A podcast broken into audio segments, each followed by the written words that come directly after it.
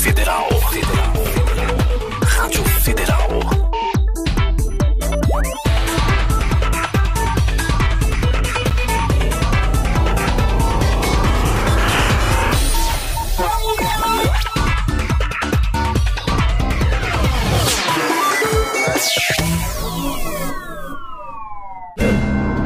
Eu sou Paulo Saf e esse é o Safcast.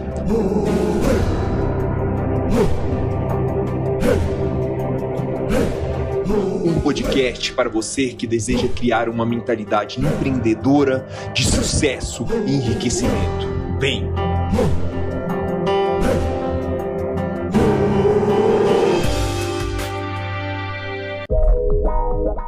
Você está do outro lado, já é papai, mamãe, titio, avó, avô, ou seja, você tem uma criança perto de você, você precisa sentar e anotar, porque esse podcast de hoje, esse episódio de hoje Valeu. vai ser top.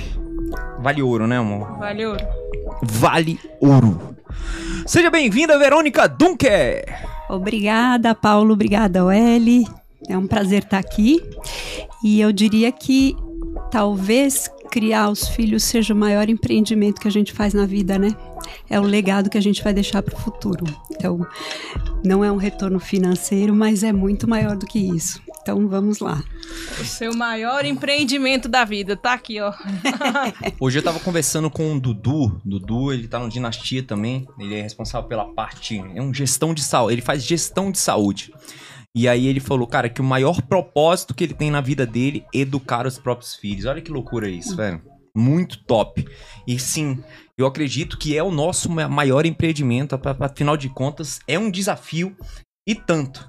Ainda mais falando de gerações tão antenadas, tão conectadas, gerações que a cada dia que passa se tornam mais rápidas, velozes, conectadas. Então, hoje nós vamos falar um pouco mais para você que quer ter mais ferramentas para acompanhar o desenvolvimento dos seus filhos. Afinal de contas, como o próprio Cortella já diz, entre outras pessoas gostam de dizer, nós não podemos terceirizar a responsabilidade do sistema cuidar dos nossos filhos. Essa é uma responsabilidade que é nossa e que a gente tem um complemento, um auxílio do sistema. E quando eu falo sistema, sistema educacional, sistema é, é, é, e outros sistemas que estão disponíveis. Então, seja bem-vinda mais uma vez, é, Verônica Duncan, já me fala o que que muda, o que que muda quando você passa a ter filhos emocionalmente mais preparados? Muda tudo, né? É, eu posso dizer, por minha própria experiência, que hoje eu tenho dois filhos adolescentes. Eu tô aqui em Piri, fiquei em Pirinópolis 15 dias e eles estão em casa super bem, dando, né, de boa. Minha filha, inclusive, tá chegando agora em Vancouver, foi viajar sozinha. Ela me ligou falando: mãe, vou, vou visitar minha amiga no Canadá, tudo bem? Falei: tá bom. Ela comprou a passagem, ela foi, acabou de chegar lá. Meu Deus, eu não sei essa estrutura ainda não, hein, minha gente? Calma. Então, eu diria que é uma tranquilidade, né? A gente pode confiar nos nossos filhos e, e viver uma adolescência tranquila, que é o que muitos pais têm dificuldade por aí. Que maravilha. Existem alguns estudos que inclusive dizem que pessoas, crianças preparadas emocionalmente, elas são fisicamente mais saudáveis. E eu acho que deve fazer sentido mesmo, faz né? sentido, Porque sim. equilíbrio, baixar cortisol, imunidade, enfim, uma série de outras coisas. Além disso, elas apresentam melhores desempenhos, Uhum. tanto na escola como nas habilidades emocionais, em lidar com outras pessoas. E muito legal. O que você acha aí, o Eli Carvalho, que é a mãezona que prende geral? Prende, ó, aí. ó. ai, ai. É, eu acho que faz total sentido porque as emoções estão diretamente ligadas ao nosso corpo físico, né? É, a- não é só ao psicológico, como muita gente pensa. Então, uma emoção que você tem mais forte, pode ter certeza que seu corpo físico vai sentir, você vai ter algum tipo de sintoma em relação àquilo. Igual tem estudos da medicina germânica, por exemplo, que é, diz que uma coisa está totalmente ligada à outra, que muitas vezes a gente adoece o corpo físico por conta de algum tipo de emoção, algum tipo de bloqueio ou trava que você tem em relação a isso. Então faz total sentido e realmente cresce estruturado em todos os sentidos, né? Quando tá emocionalmente inteligente. Quando a gente está emocionalmente bem, né? é, bem no sentido de estar equilibrado, porque é lógico que vai- vão ter dias que são melhores, dias que são piores, né? Dependendo da situação. Mas quando a gente está bem emocionalmente, todas as partes da nossa vida funcionam é, como se estivesse num flow, né? Num fluxo bom. Né? Então, saúde, é, autoestima, autoconfiança, é, segurança, né? Todas essas áreas, inclusive no desempenho escolar, é, soci- na socialização com os amigos, todas as áreas funcionam bem, né? Então, uma, uma coisa, uma dica que eu sempre dou pra, para os pais, né? Principalmente pais de crianças menores, mas eu ainda uso isso para mim ainda hoje. É, quando o nosso filho não está bem, eu sempre me perguntei, e eu digo isso, e, e aquelas pessoas que aplicam têm sucesso. O que, que eu estou fazendo que está causando esse tipo de comportamento no meu filho? Né? Principalmente os filhos pequenos, eles têm muito, eles espelham muito a nossa, é, as nossas emoções. Às vezes nem a gente se ligou das emoções, mas o nosso filho pescou, né? Ele sente isso. E aí, quando eu faço uma mudança em mim, que sou mãe ou pai, a tendência é que o nosso filho também é, mude, né? Então, essa, isso foi algo que eu apliquei desde pequenininho com os meus filhos. É, é uma orientação que eu dou para todos os pais, principalmente de, de filhos pequenos, né? Até sete, oito anos. É, parar para se olhar. O que, que eu estou fazendo que eu posso mudar para que meu filho deixe de ter tal comportamento? né? então, é uma dica simples, mas que a gente não, não leva em conta. A gente sempre acha que tem que brigar com ele, tem que pôr ele de castigo, tem e às vezes não precisa, né? A, a educação pode ser branda, vamos dizer assim. Não quer dizer que ela seja frouxa. Ela tem, né? Ela deve ser firme, deve ser assertiva, mas ela pode ser branda, pode ser é, com amor, com carinho. Eu até tava estudando, né? Conta do podcast, e, e, e tem estudos que comprovam que quando você é rígido demais, você falou sobre precisa ser brando, que a rigidez demais ela causa problema e a falta da rigidez também, porque você pode gerar uma criança com a baixa autoestima, o que vai gerar vários problemas para ela, e você também pode é, criar o oposto. Então, o caminho do meio Uma criança mimada, né? pode, pode, com certeza vai ser o caminho melhor para aquela criança. O equilíbrio, né? E tem um, um, um- um- um teórico, que é o cara que é pica das galáxias aí na educação infantil, que se chama Isabi Tabi. Esse cara, ele fala uma coisa que é muito top, que cada filho, você vai descobrindo a, a natureza, as características, a profundidade de cada filho, é, é no dia a dia. Por mais que você tenha vários testes hoje que ajudem, teste psicológico, DISC, é, entre outros testes mais é, elaborados, é, profissionais que possam é, buscar formas de mapear, é, é, cada filho ele traz uma, uma, uma, Singularidade. uma singularidade, né, uma autenticidade, uma identidade única. Então, esse dia a dia deve ser bem desafiador. Estar prestando atenção nos detalhes para achar essa questão desse equilíbrio, né? Porque o equilíbrio é quando você consegue é, ponderar, né? O equilíbrio, eu gosto muito de falar água como equilíbrio, porque ela pode ser forte, ela pode contornar, então ela pode ser É. fluida, né? Verdade. É verdade. É, outra coisa que é, acho que faz muito sentido e é um divisor de águas é quando a gente consegue olhar para os nossos filhos e enxergar justamente essa singularidade de cada um. Né? Nem todos vão ser esportistas, nem todos vão ser músicos, nem todos vão jogar xadrez muito bem, nem todos vão é, dançar, querer fazer balé, né? Então, ah, é menina, põe no balé, é menino, põe no futebol. Não sei.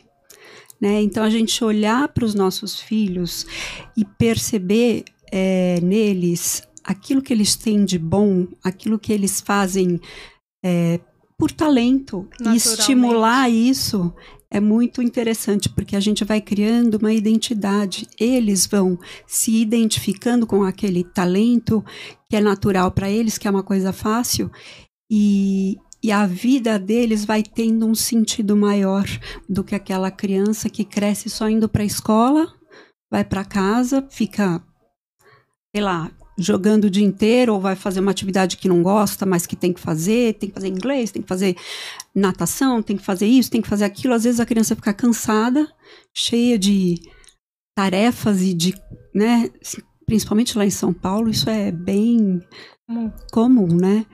E, Lota a criança de coisa. e a gente não respeita o ritmo, o biorritmo da criança e nem olha para ela como um indivíduo. Né? Então, é, para mim, no, no meu trabalho e no meu dia a dia, respeitar essa individualidade que cada um tem e não tratar como uma coisa pasteurizada, né? Então, é, tenho meus filhos, vou criar tudo igual. Não, cada um é um, cada um tem a sua, a sua, é, o seu brilho, né? E a gente ressaltar esse brilho nos nossos filhos faz um bem enorme, porque eles se tornam confiantes, eles, eles, se, eles se abrem, é como se fosse uma flor que desabrochasse. É lindo de ver a borboleta.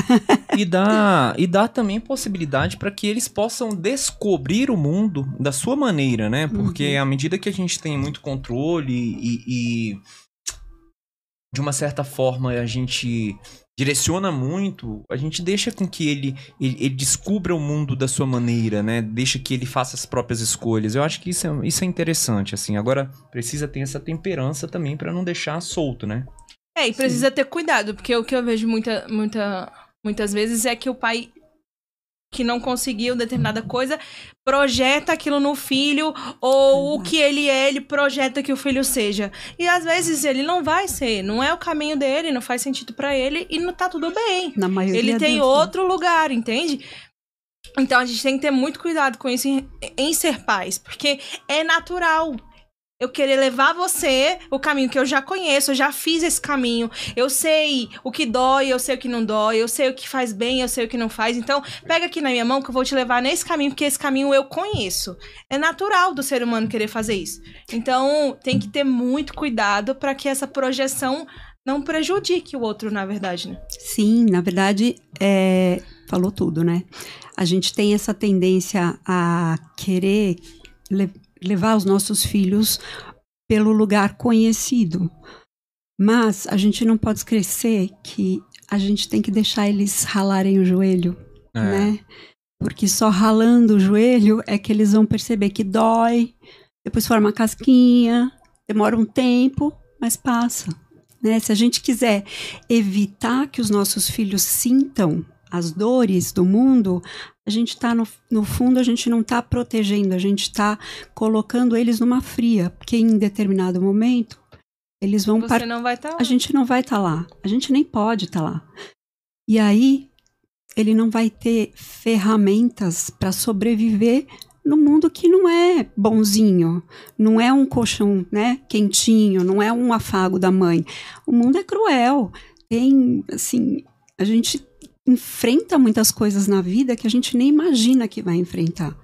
Então, a, a gente criar, né, eu sempre também tenho que a gente deve criando os nossos filhos, à medida que eles vão crescendo, a gente vai do mais rígido para o mais solto. Porque quando a gente cria eles pequenininhos, com regras, com valores, com é, limites, né? Eles vão aprender que isso é algo natural. né? A gente tem a tendência também a, a, ai, o meu filho tão pequenininho não pode passar frio. Ai, puxa, a mamãe esqueceu, né, de buscar na escola, demorou, ele coitado ficou esperando. E a gente se sente muito culpado com essas Nasce, nasce uma criança, nasce a mãe culpada, né? Exato. Mas se a gente ensina desde pequeno, né, que, por exemplo, na casa dos pais é uma regra, na casa dos avós é outra regra. Avô gosta de deseducar, né? De tirar Então, toda na casa dos amiguinhos, é a regra da casa dos amiguinhos. Então, eles começam a perceber que existem mundos diferentes daquele mundo que ele vive, né?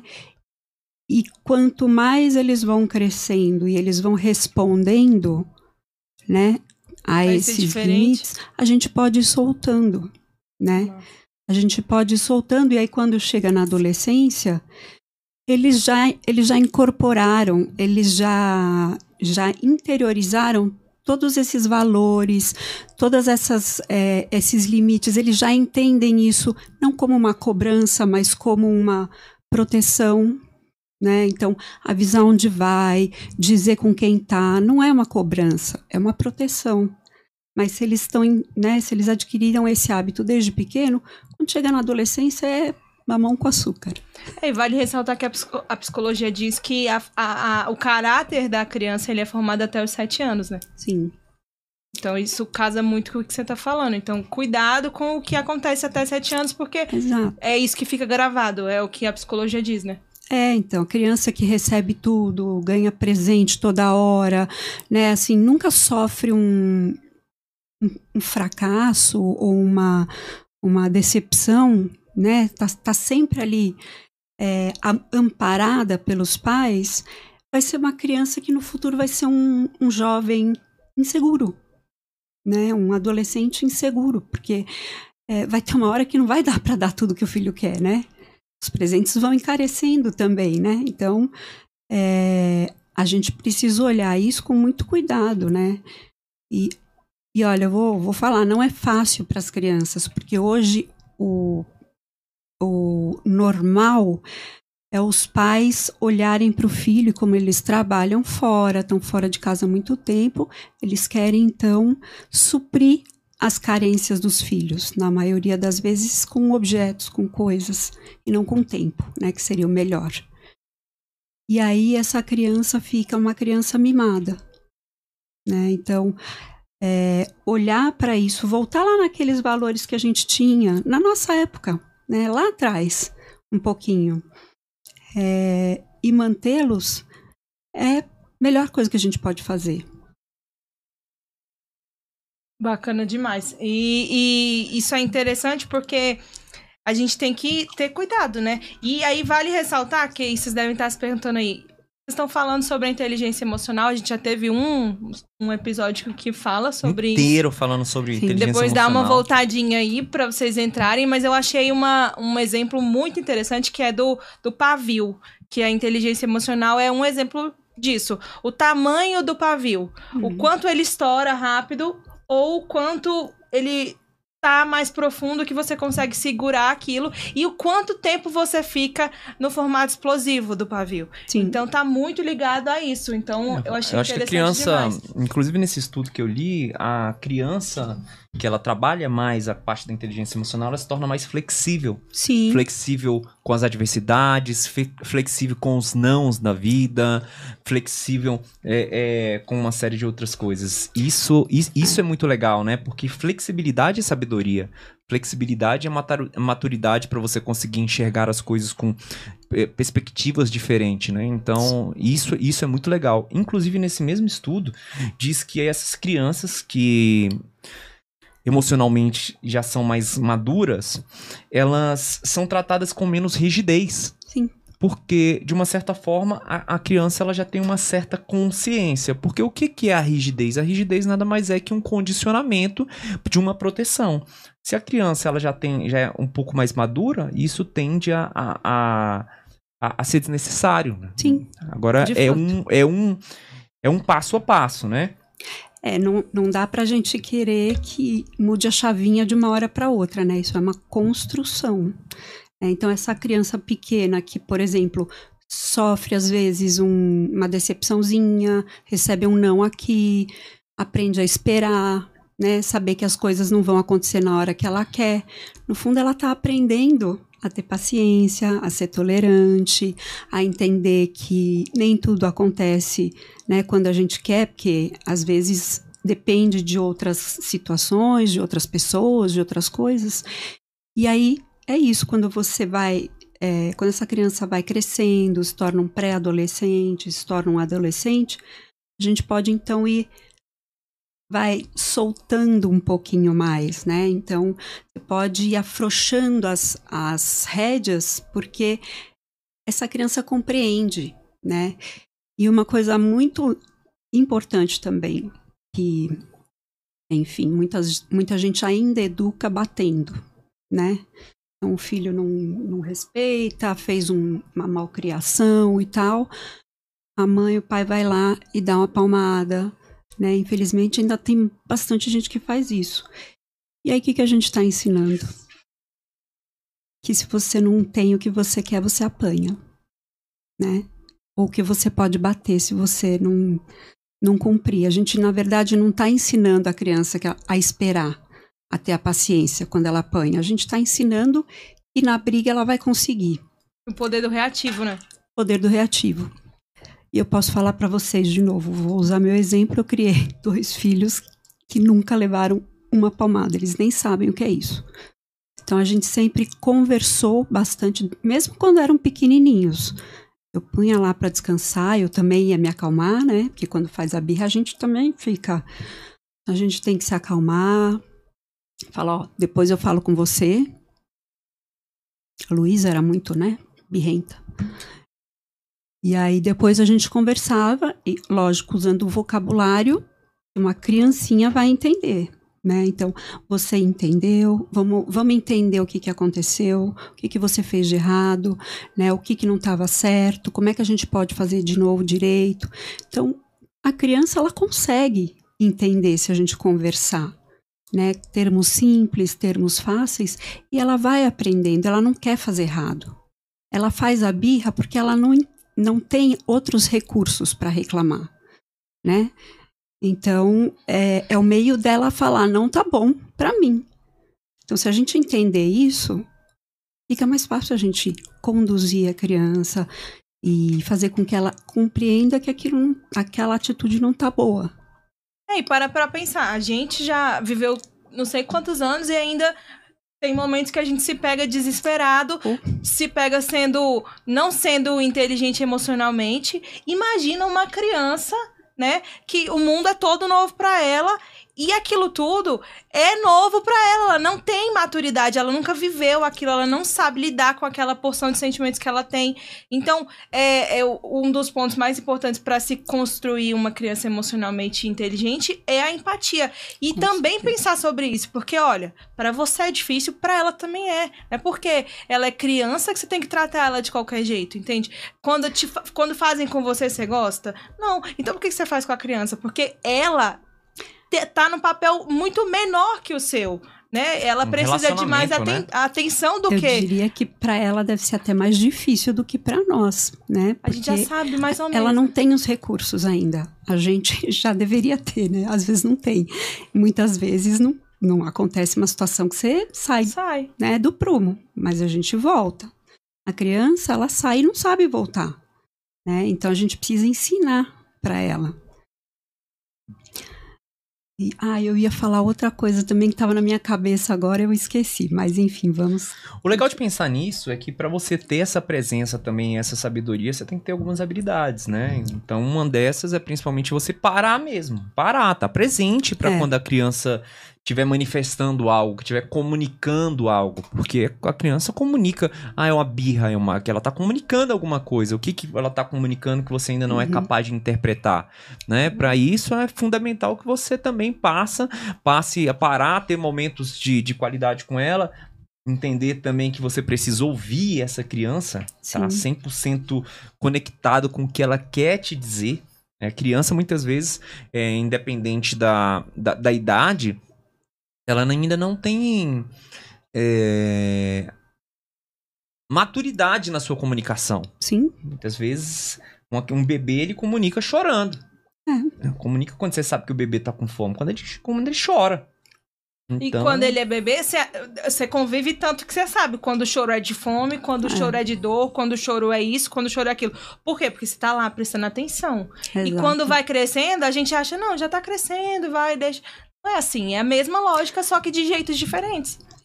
Paulo falou uma frase muito importante, que é a gente respeitar a criança, né? A gente tem a tendência a, a meio que às vezes ignorar as necessidades dela, no sentido de que, ah, nasceu meu filho, então eu vou levar para tudo quanto é lugar, porque ele tem que aprender a, a sair de casa como eu saio. Aí leva para balada, leva para restaurante, leva para não sei aonde, não sei o quê, a criança começa a ficar cansada, começa a chorar, começa a reclamar, e aí você acha ruim com a criança e briga com ela porque ela não está se comportando. Mas ela não está no lugar que ela devia estar, tá, né? Então, é, res... tá adequada, né? respeitar o biorritmo da criança também, o horário do sono dela, né? Como é, como, como que é o, o ritmo da criança, de fato.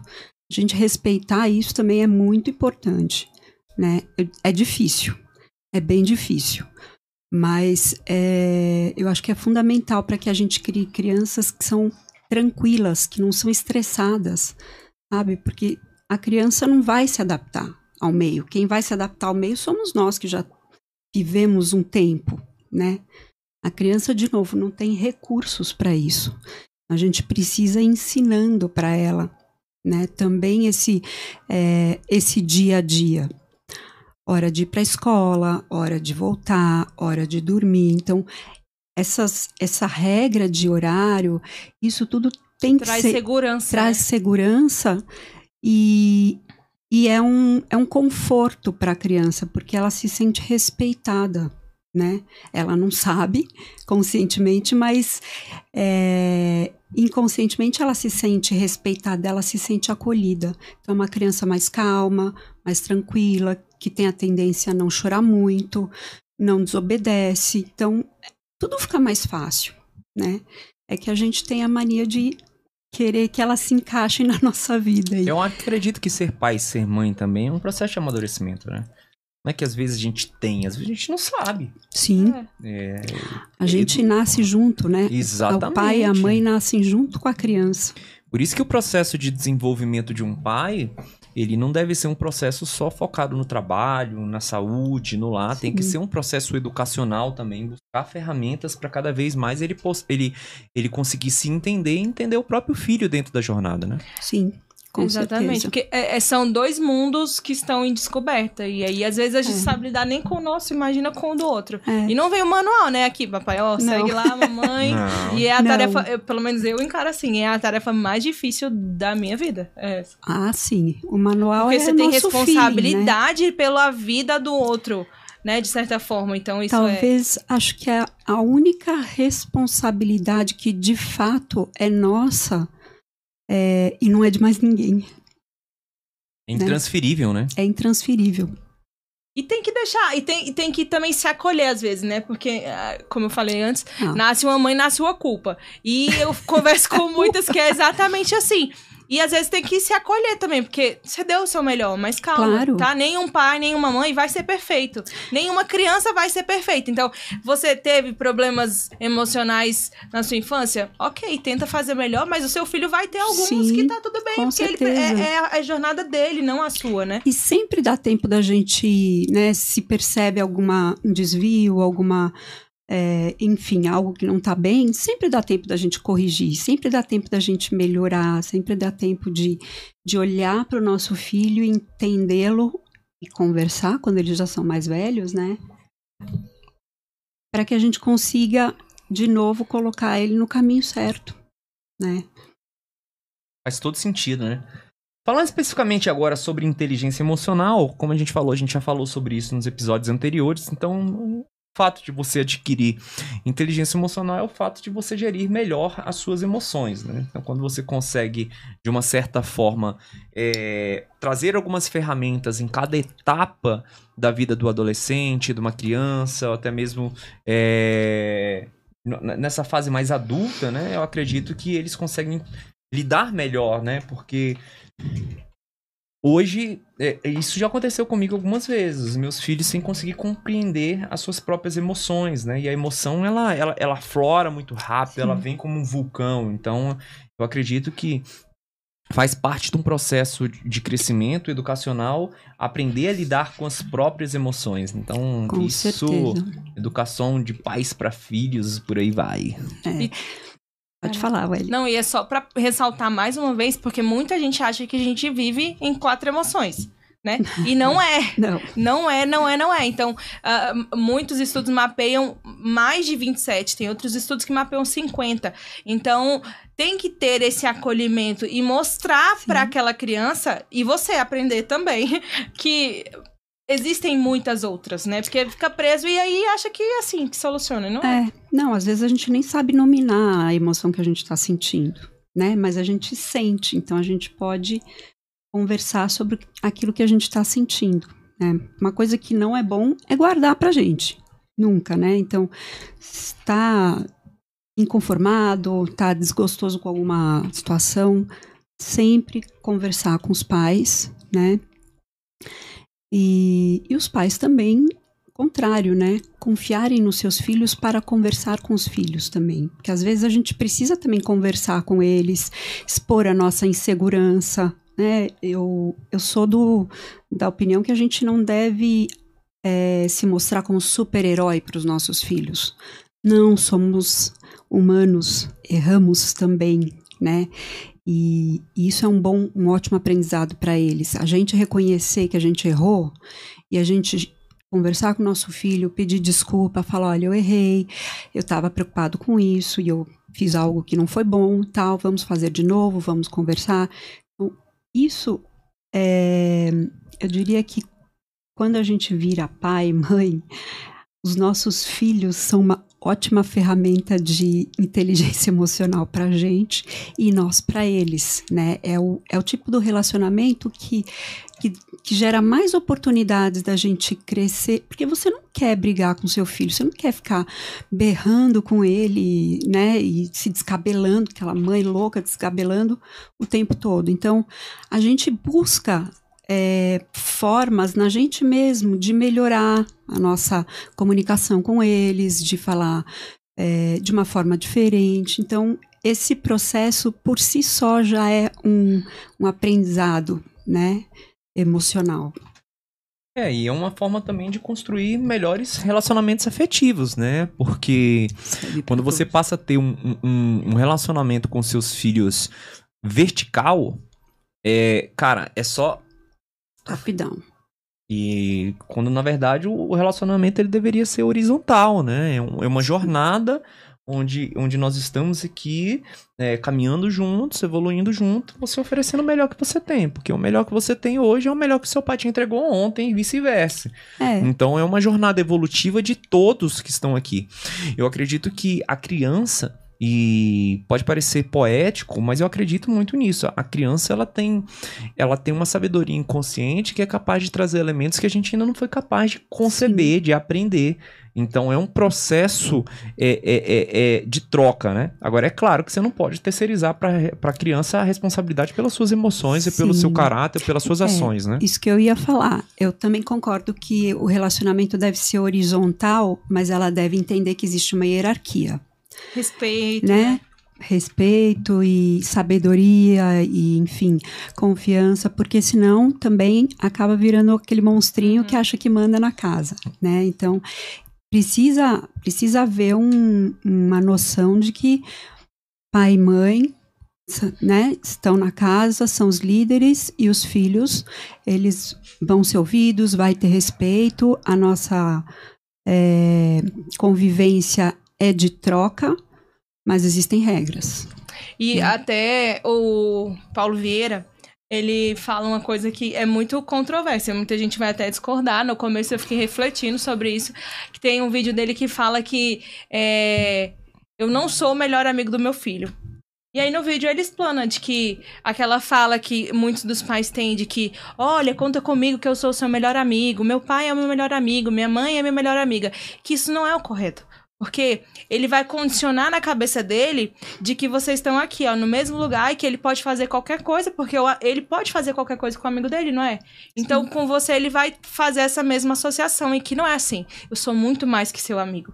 Você vai É. poder contar comigo em qualquer momento da sua vida. Com seu amigo, de repente, você não vai poder contar. Então, cuidado Exato. até com isso, né? Porque às vezes a gente acha que tá arrasando. E para pra pensar, realmente faz sentido, né? Sim. É, eu digo para os meus filhos, eu falo, eu não sou amiga de vocês, eu sou mãe de vocês. Né? Eles me contam tudo, absolutamente tudo. A gente não tem nenhum, nenhum segredo, nenhum tabu, nenhum. Todo tipo de assunto em casa é conversado, é falado. é, a gente não, não tem essas dificuldades. Mas eles vêm a mim como é, alguém que eles vêm pedir um conselho, que eles querem dividir um problema. Eles não vêm a mim como um amigo que vai trocar simplesmente uma informação e, e é isso aí, né? Se eu quiser hoje eu te ouço, amanhã não. Interessante. Demais. E como pai, mãe, nós devemos ajudar os nossos filhos a interpretar as próprias emoções.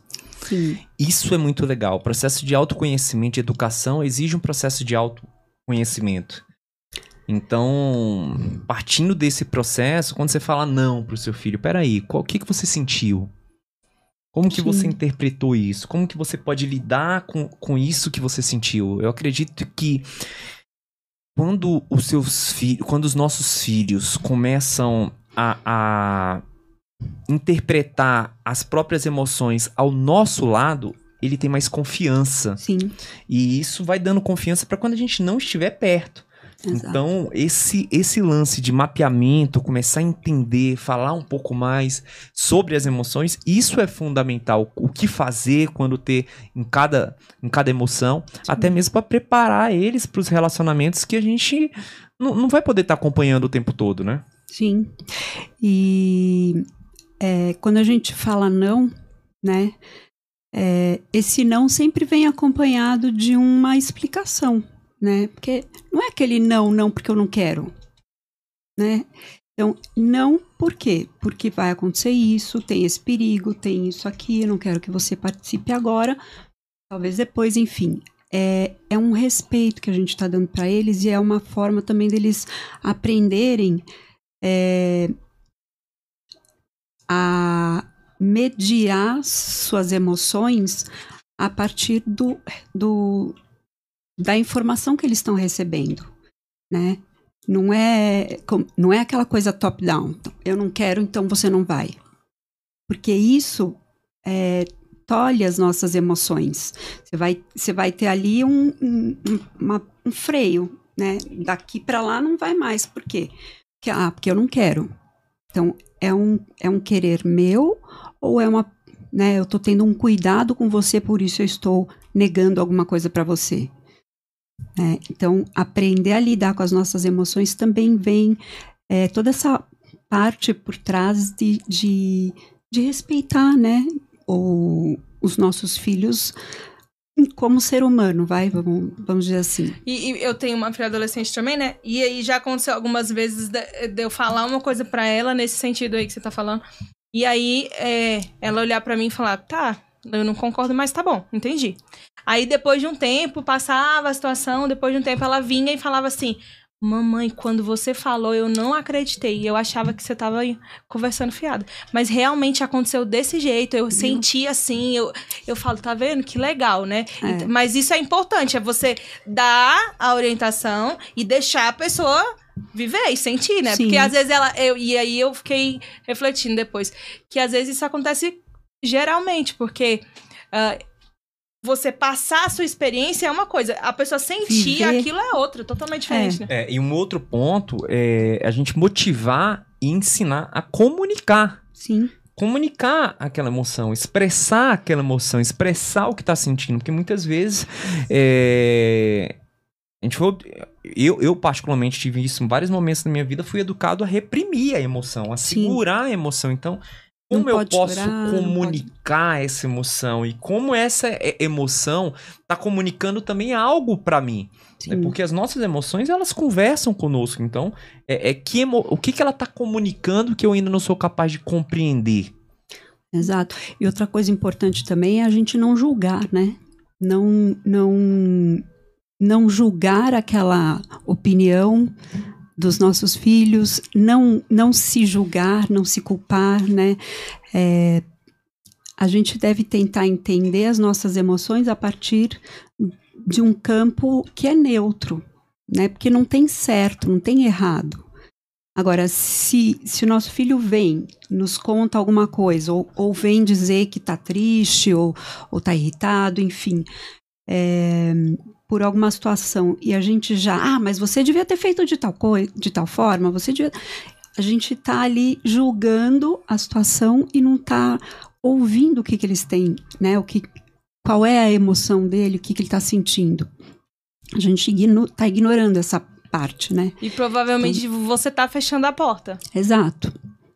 Então, a partir do que ele está sentindo, conversar sobre o sentimento é a melhor forma de você é, resolver alguma questão, às vezes, com ele, né?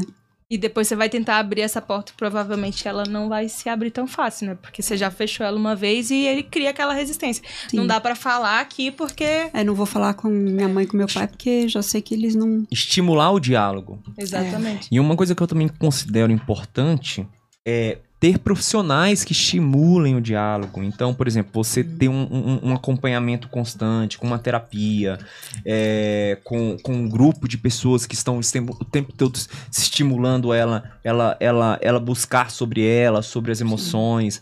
E isso também é o, o a rede de apoio é muito importante. É fundamental para que essa criança possa crescer ela ter momentos para ela é, é, experimentar suas próprias emoções, experimentar seus próprios sentimentos. Então, eu acredito que esse seja um ponto muito legal, porque nós pai, pais muitas vezes nós queremos proteger os nossos filhos. E, e é aquilo que já foi falado aqui, cara, a proteção às vezes não é o melhor caminho, às vezes é necessário mas às vezes não é o melhor caminho. Então, o esporte é uma forma de, de estimular muito as nossas emoções, né? é, é, é, a arte, é, grupos de apoio. Eu acredito Sim. que tudo isso pode auxiliar demais, além de dar o exemplo, né? Aquela Sim. questão do exemplo é real. Eles vão muito copiar o que a gente, o que a gente faz, né?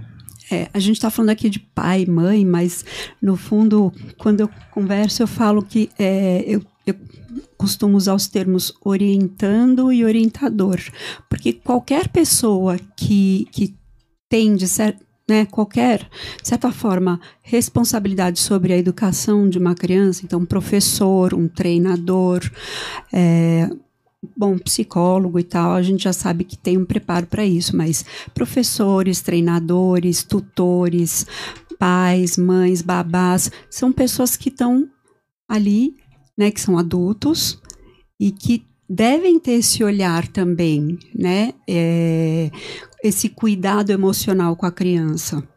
Né? Não só os pais, mas todo, todos esses profissionais que vivem é, no meio da criança, né? Às vezes a gente esquece, mas o professor em sala de aula também precisa ter é, uma inteligência emocional, inclusive agora tem, é obrigatório nas escolas, mas é, ele precisa estar ali também apoiando emocionalmente a criança numa situação é, que ocorra ali na classe, né?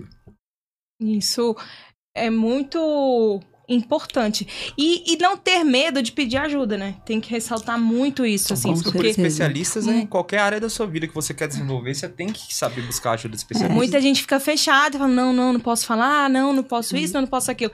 É, psicologicamente falando, ainda se existe muito, né? Esse, esse medo de falar, de expor o que tá sentindo, o que tá pensando. E não ter medo de você pedir ajuda para você e para o seu filho. Porque às vezes você tá ali no olho do furacão e Exato. você não vai conseguir Conversar sair, com né? alguém que você confie para pedir ajuda, pedir uma, né?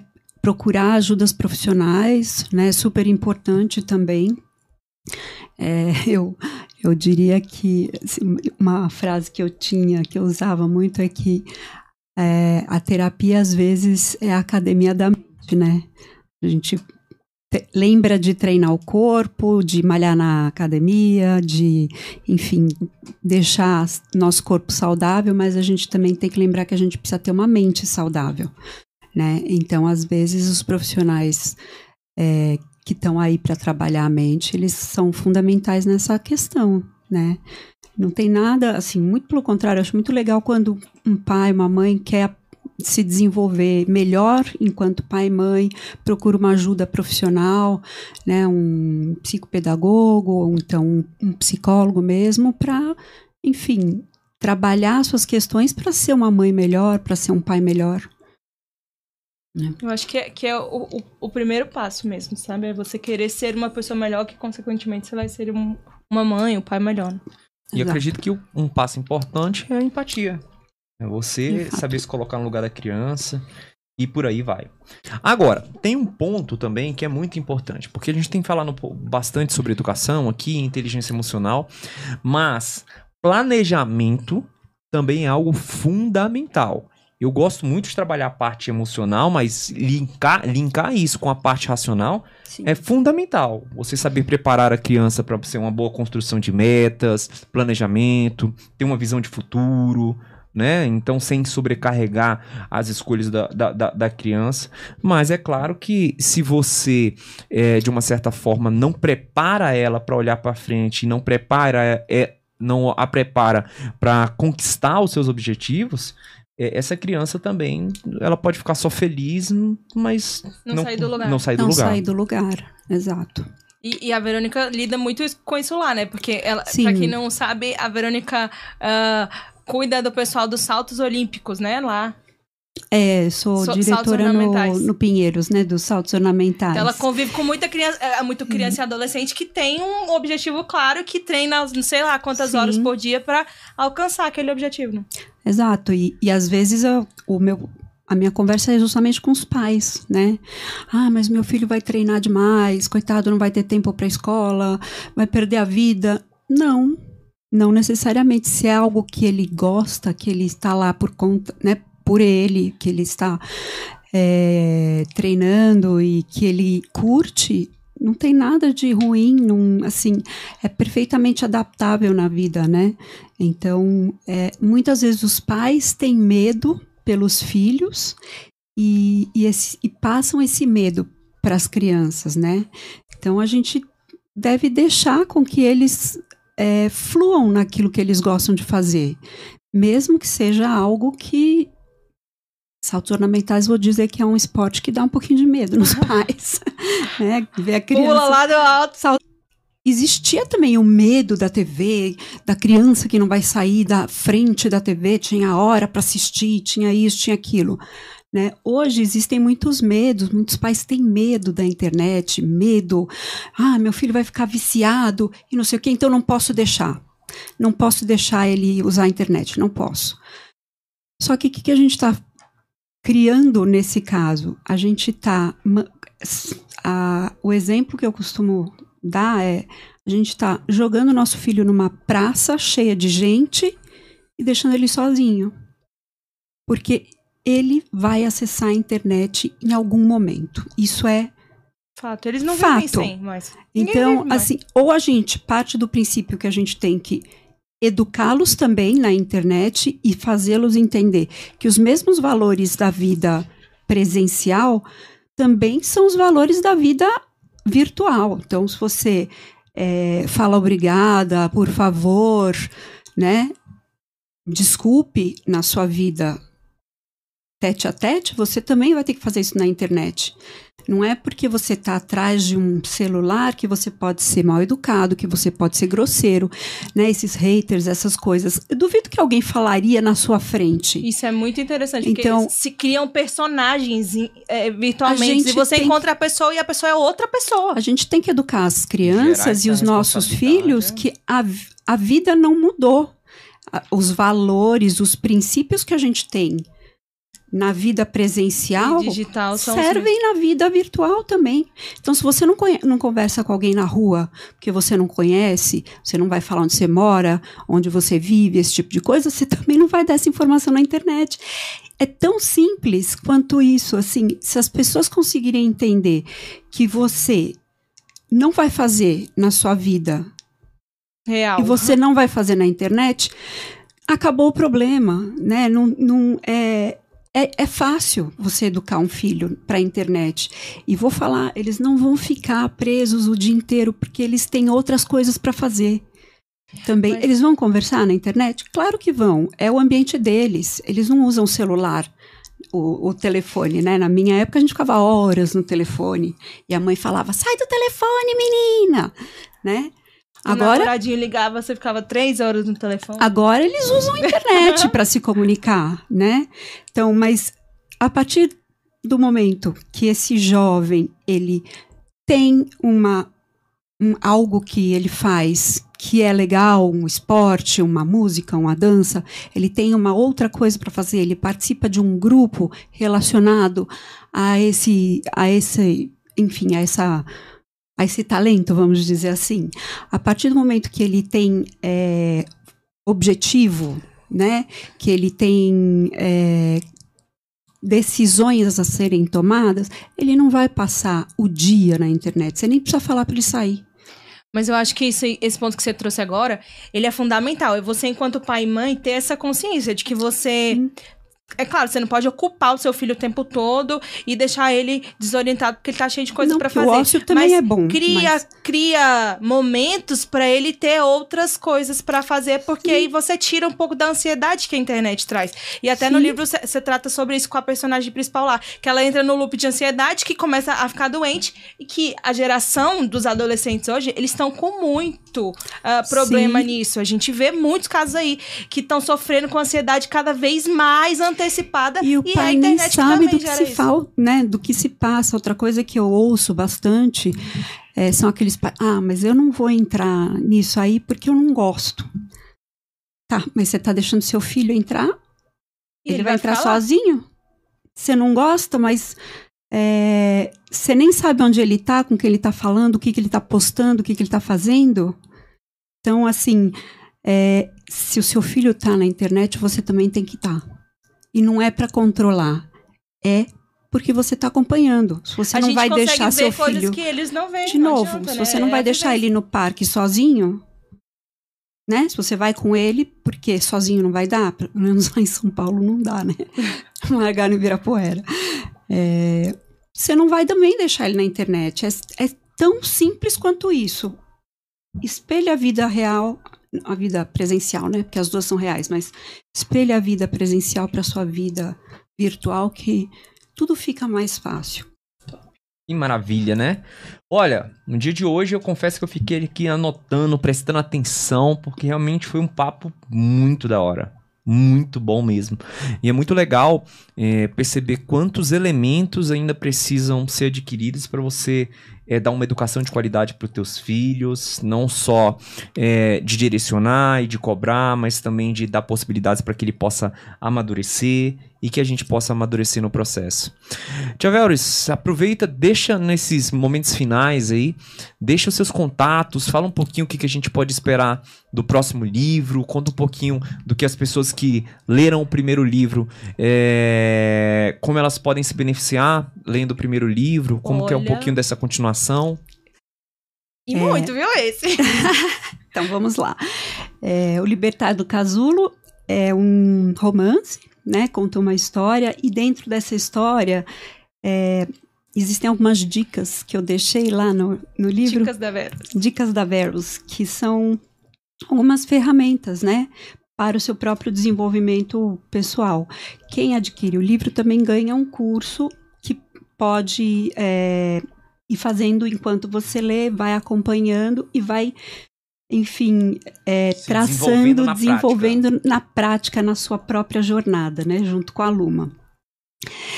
É, é, bom, como a, a Welly já falou, é uma menina que está saindo do, do ensino médio e está perdida. E aí ela vai, então, né, se desenvolver com a ajuda de uma mentora, né? Então, é, aí, enfim. Cenas só no livro, hein? Isso. E eu digo assim, é, é um, é um livro que eu gosto muito, né? Eu, eu sei ele de trás pra frente, frente pra trás, de um lado pro outro. Mas eu, todo mundo que eu indico e lê ele fala a mesma coisa. Te- Tem a mesma percepção que eu tive de que eu nem sou mais adolescente, mas eu me vi vários momentos Sim, e eu aprendi muitas coisas com, a- com ela. Então, vale a pena a leitura muita realmente. gente fala isso mesmo. Tem gente que fala que se colocou no lugar dos pais da Luma.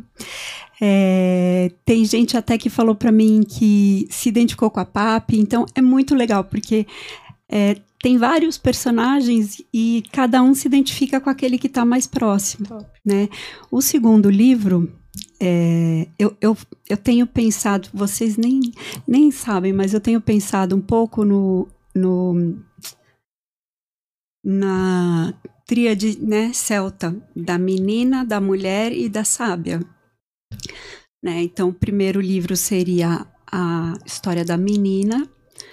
Esse próximo, então, seria a história da mulher, né? Claro que ela ainda é adolescente, a gente está falando em maturidade, né? E não em, em idade. Uhum. E nesse livro, então, ela vai ter um desafio é, inesperado, né? Bom, vou falar aqui que, como o primeiro foi baseado no ciclo da borboleta, esse é baseado no ciclo da libélula. Né? Então, enquanto a borboleta era a transformação, a libélula é uma mudança de, de cenários, de situações, de meio, né? De meio, a, aprender a ter essa flexibilidade de mudar, de, de meio. Aprender Né? e fazer e mudar. É. Top. E, e a gente às vezes tem que se adaptar na vida, né? Então, às vezes, O tempo todo, na verdade. é, O tempo é inteiro. o tempo todo. Vencer adversidades o tempo inteiro, crescer diante das adversidades Isso. o tempo inteiro. Cair, levantar o tempo inteiro Exato. e é tudo assim. Então, o próximo livro, não vou contar a história, é, mas esses pitaquinhos é, são, enfim, é mais uma aventura da Luma, né? 2023, hein, gente? Isso. Du- E, enfim, para quem Como não que te acha? Conta aí Como pra que nós. me acha isso? É, no Instagram é Verus Dunker, né? Instagram topíssimo, hein, gente? Inclusive, Tem muito conteúdo bom lá. Tá aqui aí. na telinha, aqui, ó. Varys Dunker. Lá tem, na bio, tem um acesso para todas as minhas, enfim, todos os meus canais, todos os meus Pra contatos. comprar o livro. Para comprar o livro, para quem quiser mais informações, falar comigo diretamente no WhatsApp. É, enfim. É isso. Ah, vai acabar, né? Vai? Agora que vai começar, né? Porque diante de todas essas informações é impossível acabar. É. Eu acredito que É. quem escutou esse Safcast de hoje, Caiu as muitas pessoas fichas, que com vão certeza. assistir gravados ainda já, cara, tem muita coisa pra começar a colocar em prática a partir de agora no, no seu amadurecimento emocional e intelectual como pai do seu filho também. Com Hum. certeza. E eu tô disponível, quem tiver alguma dúvida, quiser entrar em contato, pode, enfim, entrar em contato comigo lá pelo Instagram, que eu tô disponível para todos. Chaveros, muito obrigado pela sua disposição, muito obrigado por você ter vindo aqui. Tamo junto, conectado Direto de sempre. Pirinópolis. De Pirinópolis, conexão, São Paulo, Pirinópolis, Pirinópolis, De São carro, Paulo hein? novamente. Aventureira, a gente É. acompanha a volta dela pra casa lá no Instagram. Duvan, muito obrigado mais uma vez pela oportunidade, essa conexão maravilhosa aqui pela Rádio Federal. Obrigado por abrir esse canal de comunicação para que a gente possa crescer com os nossos convidados e crescer também nessas entrevistas, bate-papo, nessas resenhas aqui. Sempre, Pauleta. Te espero na próxima segunda, fechou? A próxima segunda-feira tamo aqui. Até mais. Fui! Obrigada! Tchau, tchau.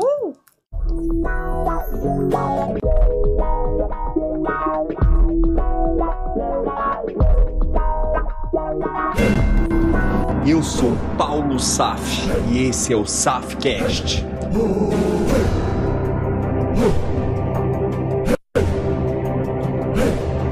Um podcast para você que deseja criar uma mentalidade empreendedora de sucesso e enriquecimento. Vem!